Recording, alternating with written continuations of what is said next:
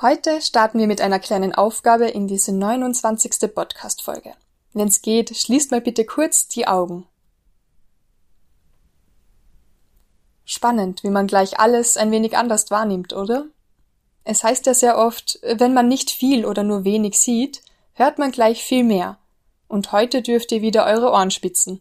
Nicht nur, weil ihr ein Telefoninterview mit nicht perfekter Qualität hören werdet, sondern auch, weil unser Gast Spannendes zu erzählen hat. Er ist 57 Jahre alt, sehbehindert, Paralympicsieger im Judo, Vizepräsident des Oberösterreichischen Judo-Landesverbands und immer noch leidenschaftlich mit dem Kampfsport verbunden. Herzlich willkommen beim Unschlagbar Ehrlich Podcast, Walter Handel.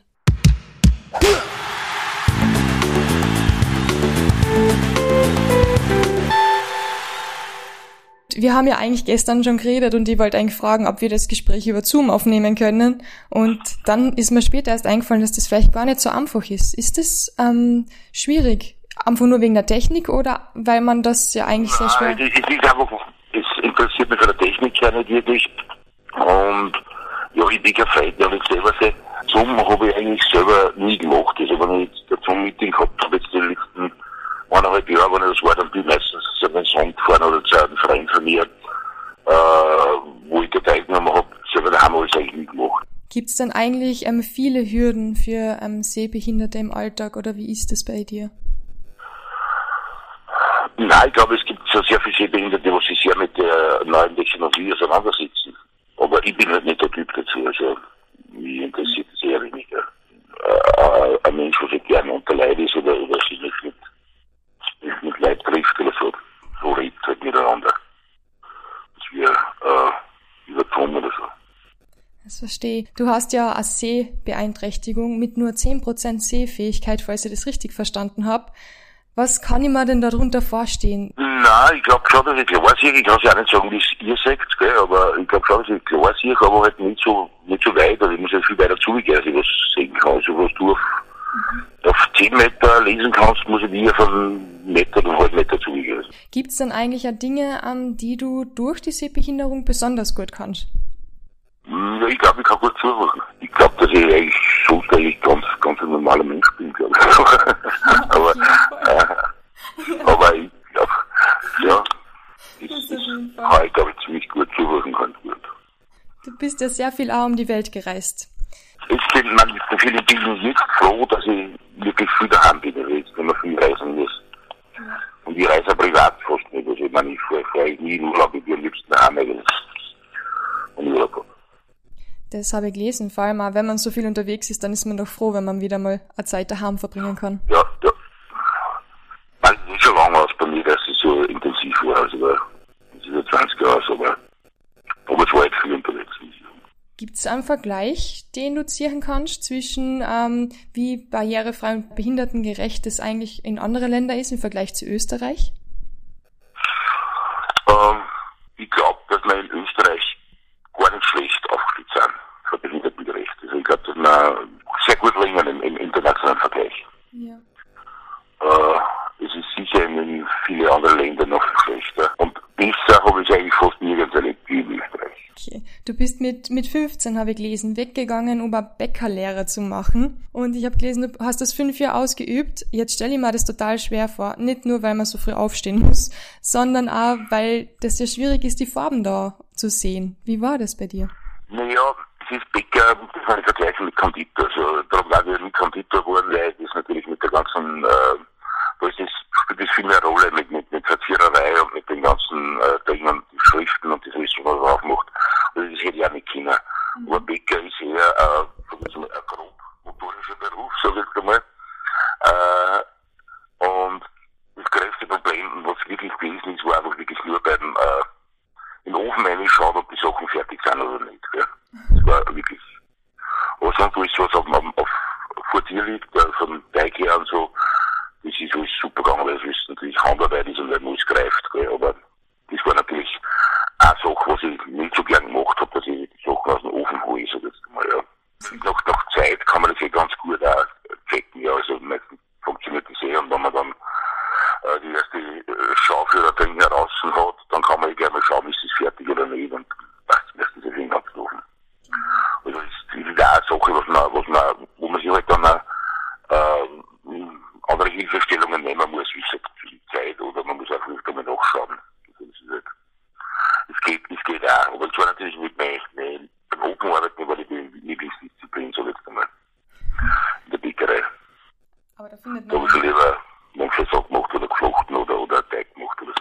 danach hast du im Lagerhaus gearbeitet und.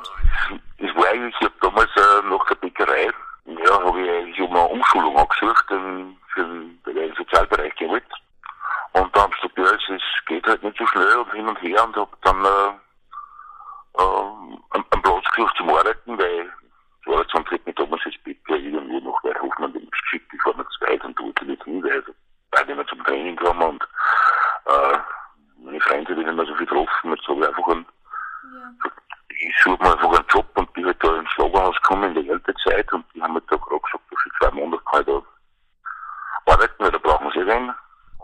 Und da sind jetzt sieben Jahre draus geworden, bis das der Mann die angerufen hat und gesagt, ich kann jetzt Umschulung machen. Und das hat dich dann wahrscheinlich total gefreut, oder? Dass du endlich die Umschulung kriegst. Total. Ja, zuerst einmal war ich sehr verwundert, weil man denkt, mir hat eigentlich im Lager schon recht gut gefallen. Aber eigentlich habe ich dann gedacht, ja, ich wollte eigentlich in den Sozialbereich schauen, äh, was arbeiten und dann habe ich die Möglichkeit gekriegt, was ich auch also, wieso im Sozialbereich?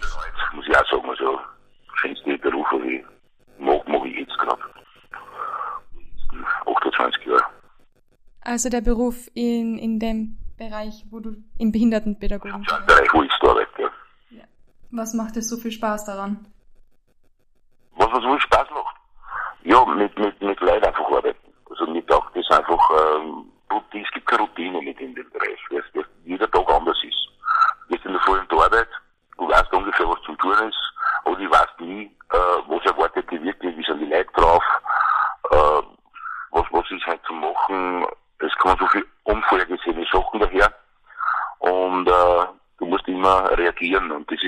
interessant in der Arbeit.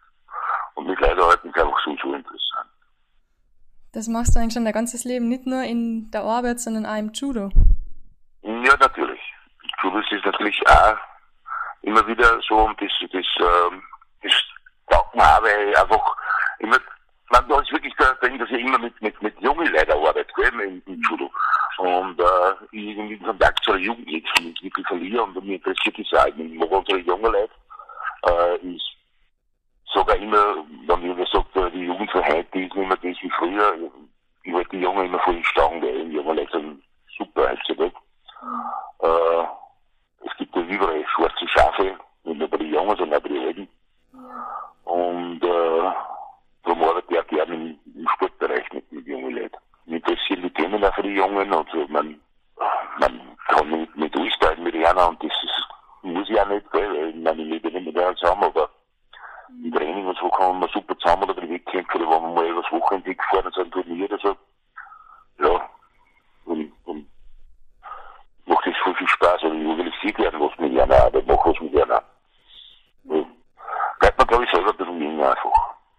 Du hast einmal gesagt, das Judo, also das war so ein, ein Motto von dir, Judo kann man auch leben.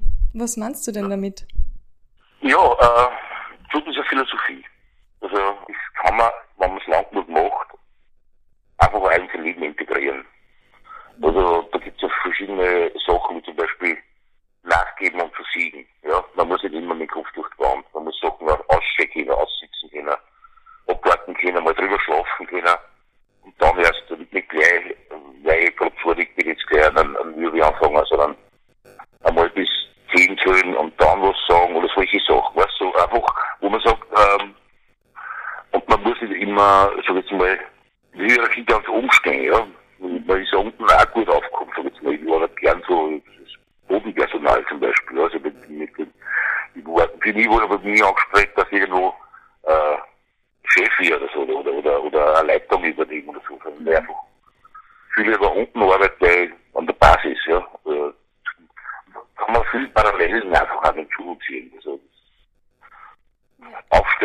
e foi. Eu acho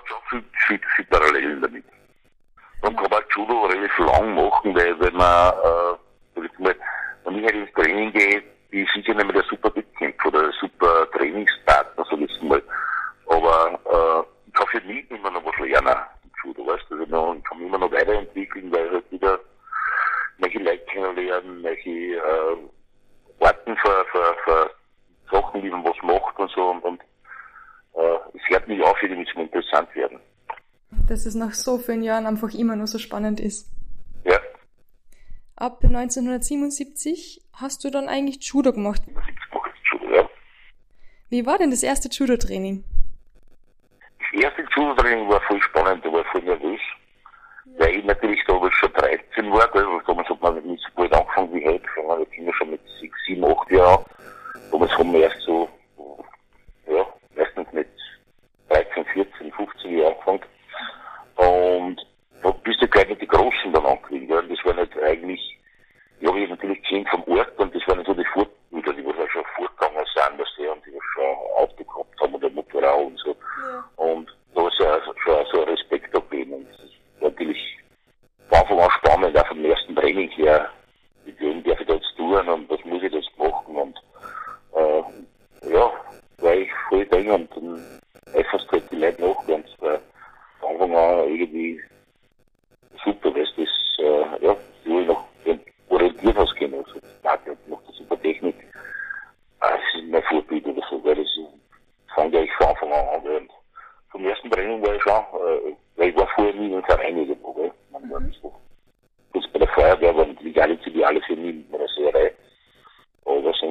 einem Verein liege oder so. Aber das war jetzt das erste Mal, wo ich dann auch gemerkt habe, ja, aber da kann ich wirklich was alles machen. Weil da, da bin ich nicht beeinträchtigt, da bin ich, äh, das kann ich einfach auch, weil da greift man sich an und dann kämpft man und da bin ich eigentlich gleich wie alle anderen. Jetzt stell dir mal das Training gar nicht so leicht vor. Ähm, du hast ja sicher nicht wirklich viele Trainingspartner gehabt, die ähm, auch beeinträchtigt waren, oder? Nein, habe ich selbst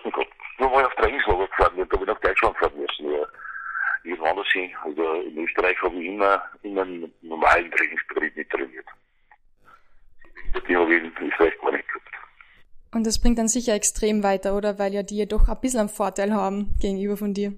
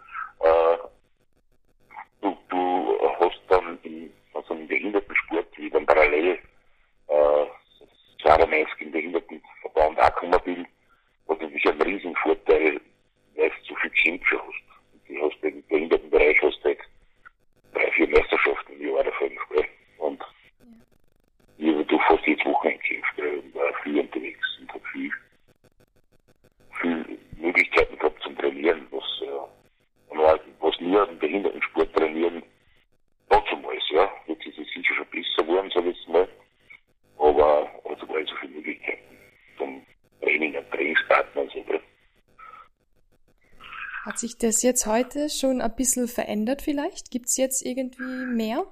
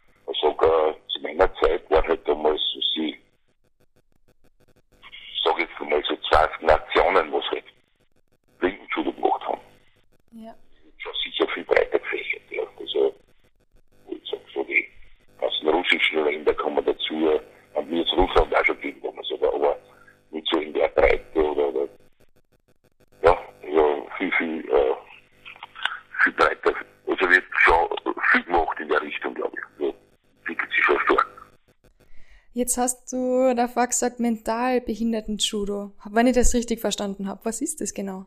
Mental behinderten Judo ist äh, Judo für Mentalbehinderte, für geistig praktisch. Das gibt es in Österreich schon einige Vereine. Äh, und äh, das, das hat sich ganz gut entwickelt. Da haben wir jetzt wirklich ein paar Stützpunkte schon in Österreich, wo, wo das äh, gut gemacht wird. In Neunkirchen zum Beispiel in Österreich oder in, in Hallein der Steiermark gibt es einen Verein in Kärnten und da haben wir schon einige Vereine, wo es halt wirklich ja an auch Leute zu den Special Olympics beschieden, nicht Paralympics, sondern es ist dann Special Olympics. Genau. Und da, äh, da hat sich auch viel da in den letzten 20 Jahren, muss ich sagen, Österreich. Ja, 20 Jahre mal zurückgehen oder ein bisschen mehr sogar. Du bist ähm, 1996 in Atlanta bei die Paralympics angetreten und 2000 in Sydney und hast beides mal Gold geholt. Wie, war de, wie waren die zwei Spiele jetzt im Vergleich? Ja, äh, ja, es war sehr unterschiedliche Sachen. Also 96 war natürlich meine erste Olympiade. Äh, ich war kurz vorher, 95 war ich Weltmeister das erste Mal. Ja und war inzwischen schon zweimal Europameister. Also die Erwartungshaltung war natürlich in Atlanta schon groß, nur war halt äh, das Medieninteresse damals noch nicht so stark, dass ich so einen extremen Druck gehabt habe. Ich bin da nach Atlanta gefahren. Für mich selber halt, ich habe es genossen, das erste Mal in einem großen Team zu sein. Weil sonst war ich zu einer Weltmeisterschaft oder zur Europameisterschaft mit einem Team, mit einem Betreuer dorthin gefahren, waren zu zweit unterwegs, mit meinem Trainer. Und äh, der Olympiade hast du dann einmal ein Team rund um die von den anderen Sportorten Und äh, es ist halt ganz eine andere Welt, also, was kennenlernst. Das ist so im olympischen Dorfleben und äh, äh, andere Sportarten dann auch verfolgen und so und, und äh, andere, andere Sportarten, wir schauen bei dir zu, auch bei, beim Judo und so. Und hab bin immer so Alleingänger gewesen. Und äh, es war schon ein super Feeling. Äh, und das dann gewinnen dort äh, im Finale gegen einen Amerikaner war natürlich schon spezial. Und vier Jahre später dann in Sydney, da hat sich einfach voll viel dran. Atlanta bis Sydney hat sich so viel dran, weil es einfach, ähm, das Medieninteresse schon viel größer gegeben. Da war der Druck natürlich dann auch viel größer auf, auf meiner Seite. Da sind dann schon Fans von Österreich nachgeflogen, auch nach Sydney und haben dazu geschaut.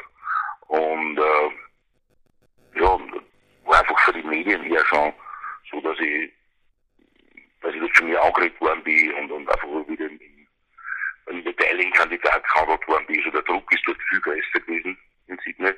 als wie in Atlanta. In Atlanta habe ich relativ frei kämpfen können und drin.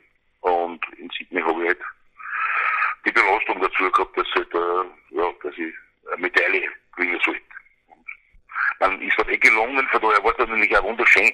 Und Sydney hat man auch, muss ich sagen, von den Spielen, von der Ausrichtung her, für die Menschen her, also Australien, Sydney ist einfach äh, für mich einfach ein unbeschreiblich gastfreundliches Land. Äh, es war einfach wirklich, ja, da hat man sich auch wirklich wohl gefühlt, überall, wo du hingegangen bist. Ist sowieso, ist so Elektronik sowieso äh, immer willkommen gewesen. Die haben sich gezeigt, nochmal für die. Es war einfach wirklich schön. Also war, war echt äh, nur ein Wahnsinnserlebnis. Ein schöner Abschluss für mich. Jetzt kommst du dann eh wieder nach Brisbane, was ich gesehen habe, die Olympischen Spiele. Ja, ich sag ja 32. Genau. Wie war denn damals in, in Sydney das Medien, der Medienrummel? War der groß? In, in Sydney der war schon ziemlich groß. Sydney war ein Wahnsinn. Also, da ist schon äh, relativ viel da und äh, äh, ist man wirklich schon, also wenn man halt äh, gut mit gewonnen hat, da ist man wirklich schon auf die internationalen Fernsehstationen und so kommen und da haben wir schon Interviews gegeben und da ist man schon wirklich so ein bisschen den Ankreisspuren, Österreich-mäßig sowieso, also äh, war natürlich nicht so, wie es jetzt bei den Olympischen Spielen sieht, dass, äh, was ich, wie viele Kamerateams und wie viele Leute das dort arbeiten. Es war halt, ist halt bei Paralympics nicht so stark gewesen, ja. aber auch schon gut vertreten. Sie haben sich jetzt damals die Sportarten eher ausgesucht, wo sie halt hinfahren, wo eher Medaillenchance besteht und, und äh, ja, es war das noch nicht so ganz professionell. Aber ich glaube inzwischen, also Sydney war schon ganz gut. Im Vergleich zu Atlanta war es schon echt, da haben sie daheim schon viel mitgekriegt, was, was passiert ist da drüben. Also, äh, recht, ja, war schon sehr intensiv, muss ich sagen. Also, die, die Tage so nach, der, nach dem Sieg war ich schon viel auf, auf so Interviews und, und, und für Fernsehen wieder oder, oder, oder ja, was halt wieder eine, eine Geschichte machen musst oder so irgendwas oder, oder ja, präsent so ist. Aber es genießt in der Zeit, denke ich mal, was, was hast du machst es eh gern. Etwas, wo du da aber eher denkst, boah, keine Ahnung, Fernsehinterviews mag ich lieber als Radiointerviews oder war das alles gleich? Ja, am Anfang hat man ziemlich, also dann, aber es ist schon länger aus, das war schon so, also jetzt mal Ende der 80er, Anfang der 90er Jahre, wie halt so normaler junger Judoka so meine ersten Radiointerviews, äh, die haben wir nachher selber nicht mehr anrufen können, weil ich da einfach, ja, das war einfach furchtbar. Aber ich habe irgendwo die, ich habe das nie mehr gefilmt werden oder, oder fotografiert werden oder so, das ist halt nie das Ding. Aber das, mit dem lernt man einfach umgehen und inzwischen ist mir eigentlich ziemlich egal. Und mir ist heute, also wenn ich heute einladen zum Beispiel, ist halt eine Live-Sendung lieber wie eine äh, eine Geschniegelsendung, weil dann äh, weiß ich, das, was ich sage, das kommt da direkt um die Hand. Nicht irgendwas, was dir zusammenschneidet. Also, sonst, äh, wie gesagt, ich habe jetzt keine Scheu mehr vor dem. Wenn ich schon Zwangsgrad kennen, dann kann ich irgendwo beieinander bringen oder so. Genau, ist ein guter Tipp für, für Podcasts auch, dass, dass man weniger zusammenschneidet und mehr laufen lässt. Jetzt aber nochmal zurück zu, zu deinen Goldmedaillen. Was ihr immer schon wissen wollt, ist, ob du zum Beispiel deine zwei Goldmedaillen ab und zu nur einfach aus dem Schrank rausnimmst, in die Hand und an, so anfühlst oder anschaust und dir denkst, wow, das war schon wirklich eine coole Zeit. Ich habe die hab ich, die hab ich hängen, dass ich jeden Tag sehe. Ja. Ich habe ja aufgehängt im Vorraum bei mir und da habe ich alle meine wichtigen Medaillen drin, also die Europameisterschaft, Weltmeisterschaft und die zwei olympischen Medaillen. Äh, außer direkt durch nur zu, zu Anlässe, wo ich wieder ein, ja, ein Foto machen möchte oder irgendwas sehen möchte oder so. Sonst ziehe ich es einfach vorbeigehen. Das hat mir schon sehr viel wert. Also, ja. ja. Ich habe gelesen, dass in Mittersil die EM dir extrem viel bedeutet hat und das meistens du als erstes erwähnst, bevor eigentlich die paralympischen Medaillen kommen. Ja, das war natürlich äh, die die, die EM in Mittersil ist gemacht worden für mich. Das ist äh, praktisch, nachdem ich der einzige Sportler war in Österreich, äh, äh, war sie wahrscheinlich nie auf die Idee gekommen, dass man Europameisterschaft nach Österreich holt. Ja. Aber nachdem ich dann schon ein paar Erfolge gehabt habe, äh, hat es halt äh, auch zwei äh, Verrückte gegeben, sage ich so unter Anführungszeichen, die gesagt haben, hey, äh, schauen wir, dass wir die Europameisterschaft nach Österreich bringen. Also, und äh, es war natürlich für mich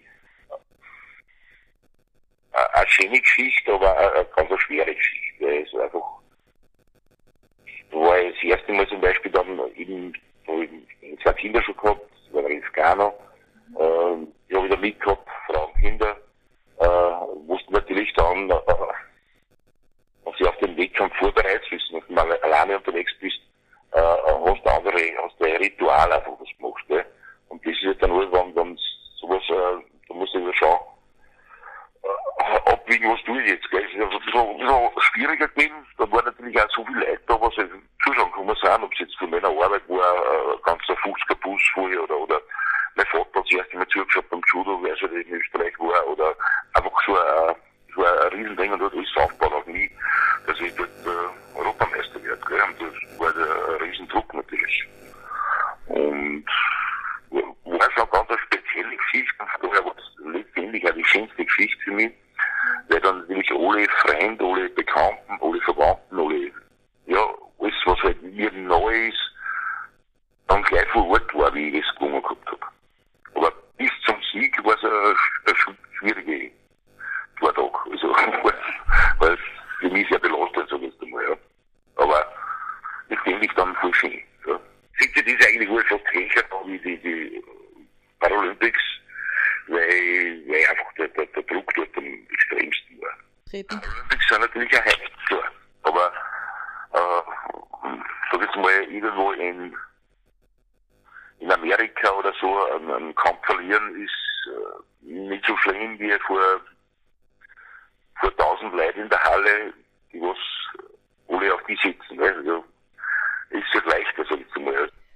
Selber ja auch Judo-Trainer. Was muss eigentlich so ein Sportler mitbringen, um so erfolgreich zu werden wie du? Ja, du brauchst ein Durchhaltevermögen. Ja. Und äh, du darfst nicht mehr aufgeben. Du musst einfach hartnäckig sein, du musst an deiner Sache arbeiten und du musst immer wieder aufstehen. Ja, Judo heißt immer, äh, kannst, kannst verlieren. Und wenn du kämpfst, kannst du verlieren. Wenn du nicht kämpfst, hast du schon verloren. Und immer, du musst halt einfach an deiner Sache arbeiten und äh, dass für, für, für einen verlorenen Kampf also nicht gleich mal so äh, äh, zurückhauen lassen, sondern es kommt eh immer wieder alles zurück und man muss halt kontinuierlich arbeiten und äh, mit der Zeit reift alles und dann kommen auch die Erfolge. Aber das die Leute, was ins Judo kommen und glauben, sie können in einem halben Jahr, äh, oder in einem Jahr Judo, ja, die recht schnell wieder aufkommen. Das einfach draufkommen, dass das so ist. Das ist ein längerer Prozess und das braucht halt einfach so Zeit. Gibt es einen Unterschied eigentlich zu nichtbehinderten Judo und behinderten Judo? Ist eigentlich gar keiner. Man, auf den Matten direkt ja, auf den Judomatten, weil äh, beim man steht sich näher beieinander beim, nicht, beim behinderten Judo, weil man sich ja schon direkt auffasst und dann erst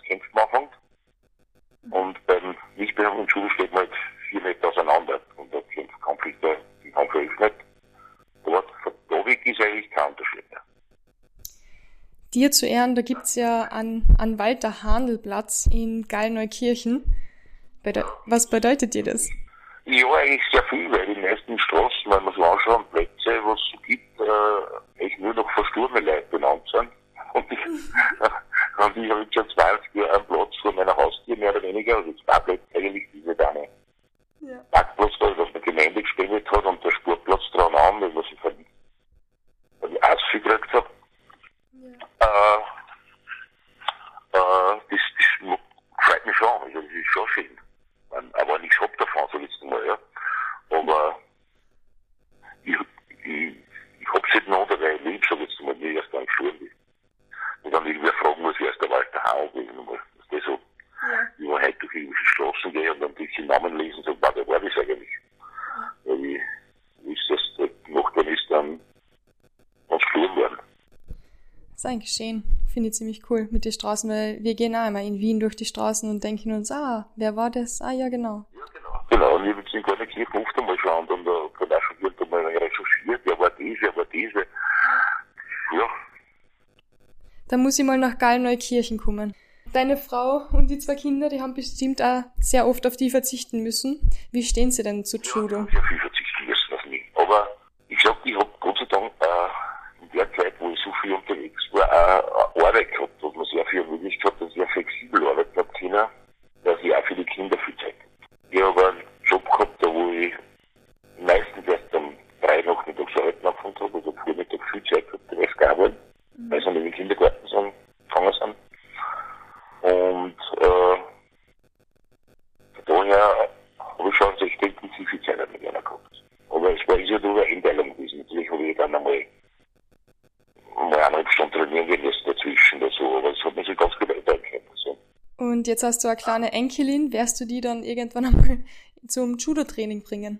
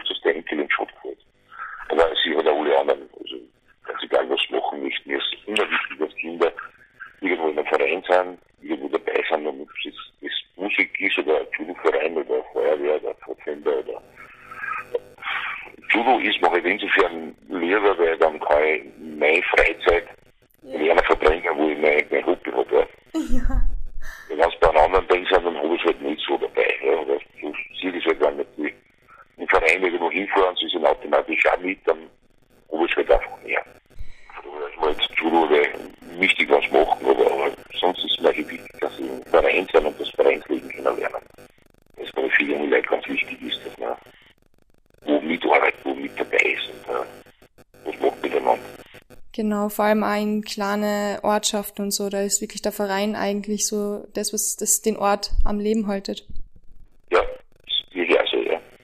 Wir haben schon einiges angesprochen. Jetzt wollte ich aber trotzdem nochmal von dir wissen, wie anstrengend ist es wirklich, als Judoka vor einem Kampf die ganzen Medientermine zu haben?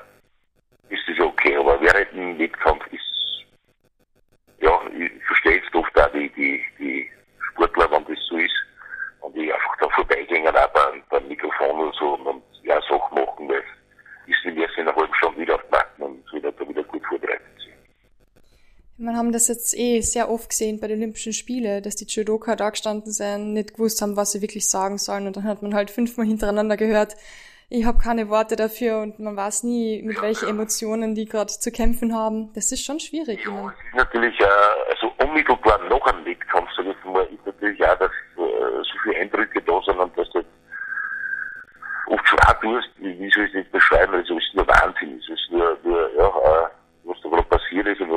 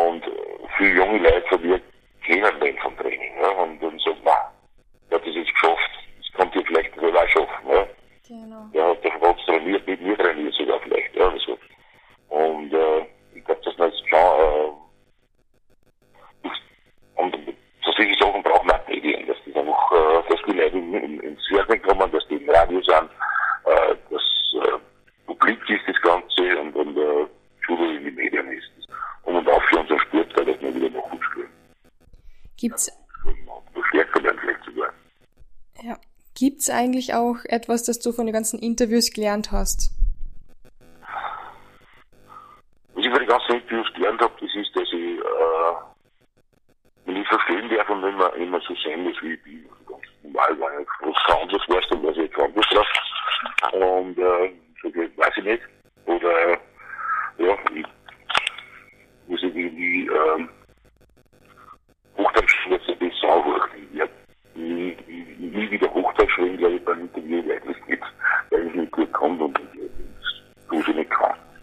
Das sind wir schon zu zweit.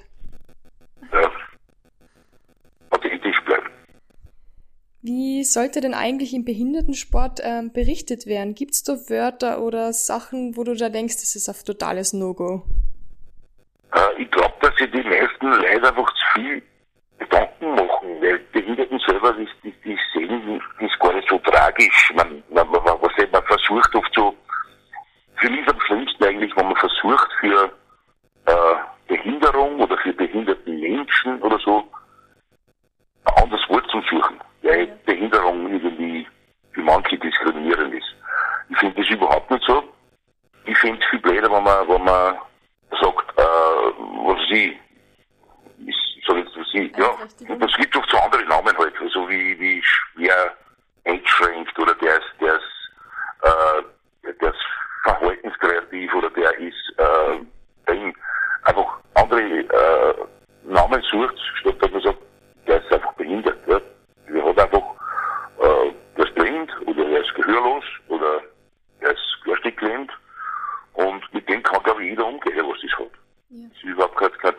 Und, äh, wenn das so, ähm, ja, wenn man so mit so Sandpfützchen angegriffen wird und so oder, oder so irgendwie, das ist, glaube ich, für die Leute viel mehr äh, Verarsche, als wir, wenn man wenn man, wenn man es ganz normal sagt oder ganz normal redet.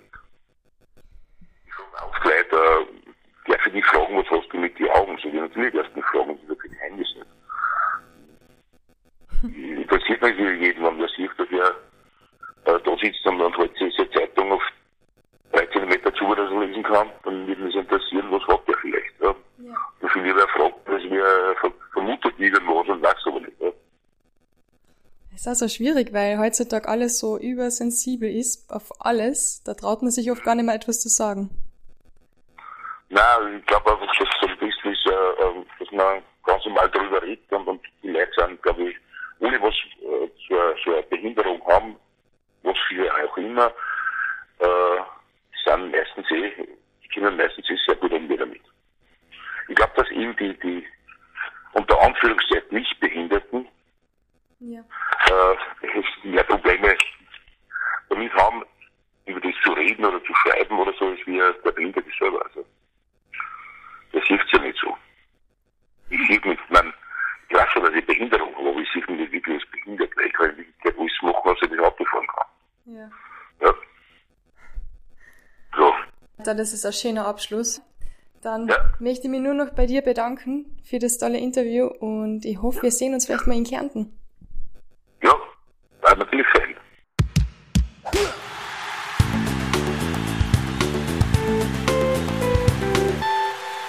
Das war unser Paralympics-Monat. Vielen Dank, dass ihr bis zum Schluss dran geblieben seid. Falls jemand Tipps hat, wie man in guter Qualität Telefoninterviews aufnehmen kann, dann schreibt mir bitte. Entweder über die Social Media Plattformen auf Facebook oder Instagram oder per Mail unschlagbar.ehrlich at gmail.com. Nächste Woche geht's weiter mit dem Fight Report und ausnahmsweise mit einem Überraschungsgast aus New York. Wer das ist und um was es gehen wird, erfährt ihr nächste Woche. Bis dahin alles Liebe, passt auf euch auf und bleibt unschlagbar ehrlich.